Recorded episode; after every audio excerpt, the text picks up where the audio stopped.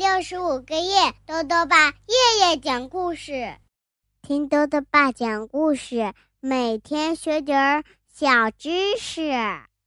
亲爱的各位小围兜，又到了豆豆爸讲故事的时间了。今天呢，豆豆爸要讲的故事是《抓怪兽》，作者呢是法国的勒鲁瓦，张萌萌翻译，由长江少年儿童出版社出版。宝玲是个小姑娘，她觉得到了晚上啊，就会有一只可怕的大怪兽来吓唬她。于是呢，宝玲决定想个办法把它给抓住。那宝玲会用什么办法呢？一起来听故事吧。抓怪兽上集。一个漆黑的夜里，一只大怪兽。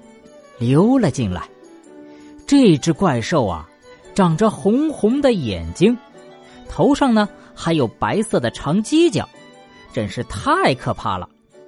宝林一下子就被吓得惊醒过来，害怕的将自己裹在毯子下面。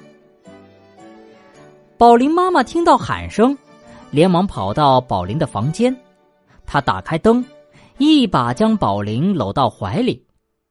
亲爱的，别怕，你怎么了？宝林还是非常害怕，他久久不能平静，跟妈妈慢慢讲了怪兽的样子。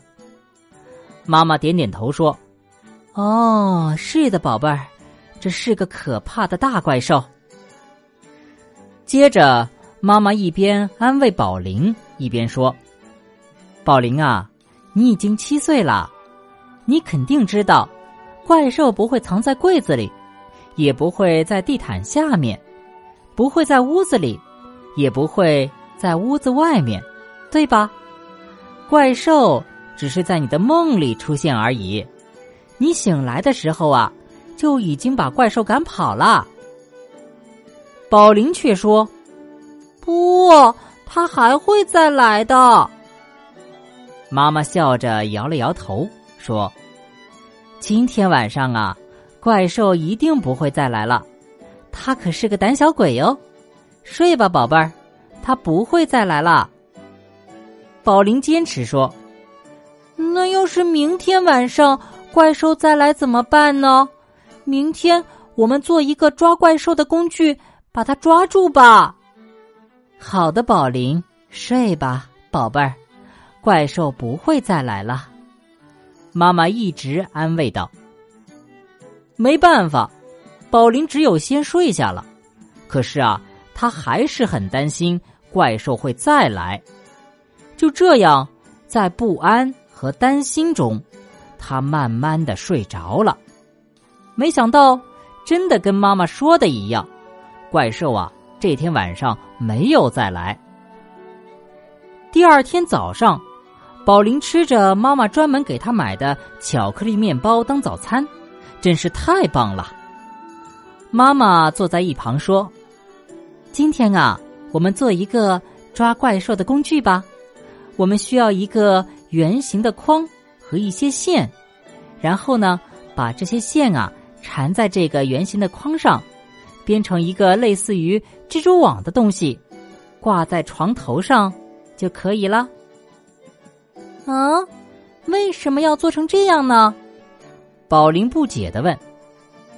妈妈笑着说：“如果怪兽跑到你的梦里，这些线呢就会缠住它的脚，就像苍蝇被粘在蜘蛛网上一样，它就无法动弹了。”宝林觉得这个办法似乎不是很管用，不过呢。他已经下定决心要抓到怪兽，所以他还是在家里翻来翻去，想找到圆形的框和一些线。但是最后他只找到了一个戒指和三根羊毛。妈妈摇摇头说：“嗯，太小了，这可连小怪兽都抓不到呢。”是的，等等，我有办法了。宝林又想了想，只见宝林啊跑到花园里，钻进了放杂物的小屋。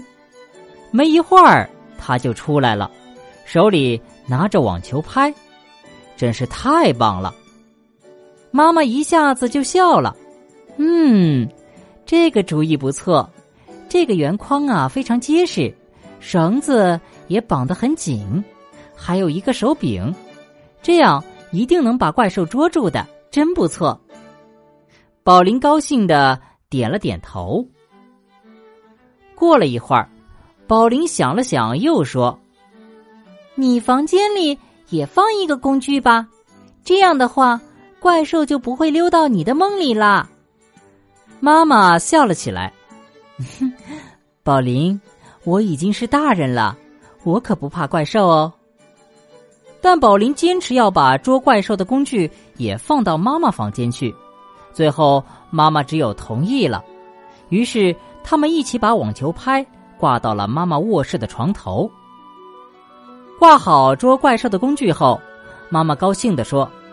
真是太棒了，宝林点点头说：“差不多吧，不过貌似还缺一个最重要的东西，那就是吸引怪兽的诱饵。”妈妈也点点头说：“没错，放点儿亮闪闪的东西做诱饵，怎么样？”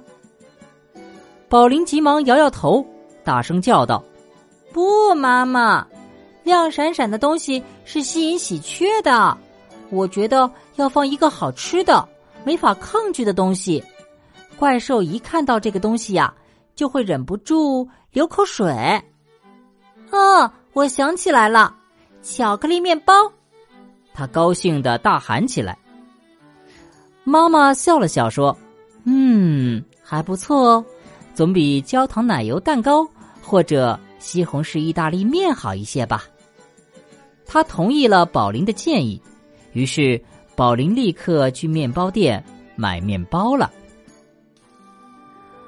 好了，小围兜，今天的故事先讲到这里。在妈妈的帮助下，宝林开始准备抓怪兽的工具了。那这个装置真的能抓到怪兽吗？欢迎继续收听明天的故事。最后呢，又到了我们的小知识环节。今天啊，豆豆爸要讲的问题是：乒乓球是我们中国。发明的吗？豆豆爸告诉你呀，乒乓球呢虽然是我们中国的国球，我们也诞生了一大堆超级厉害的乒乓球世界冠军，但是呢，乒乓球并不是我们中国的发明，而是英国人发明的。在大概一百年前啊，乒乓球还被称为是桌上网球呢，在传入中国之后才改称乒乓球的。豆豆爸还想问问小围兜，如果让你做一个抓怪兽的装置，你会怎么做呢？悄悄告诉你啊，如果是豆豆爸，会选择一个大盆，等怪兽一进来呀，就把他的脑袋给扣住。你呢？如果想要告诉多多爸，就到微信里来留言吧。要记得多多爸的公众号哦，查询“多多爸讲故事”这六个字就能找到啦。好啦，我们明天。再见。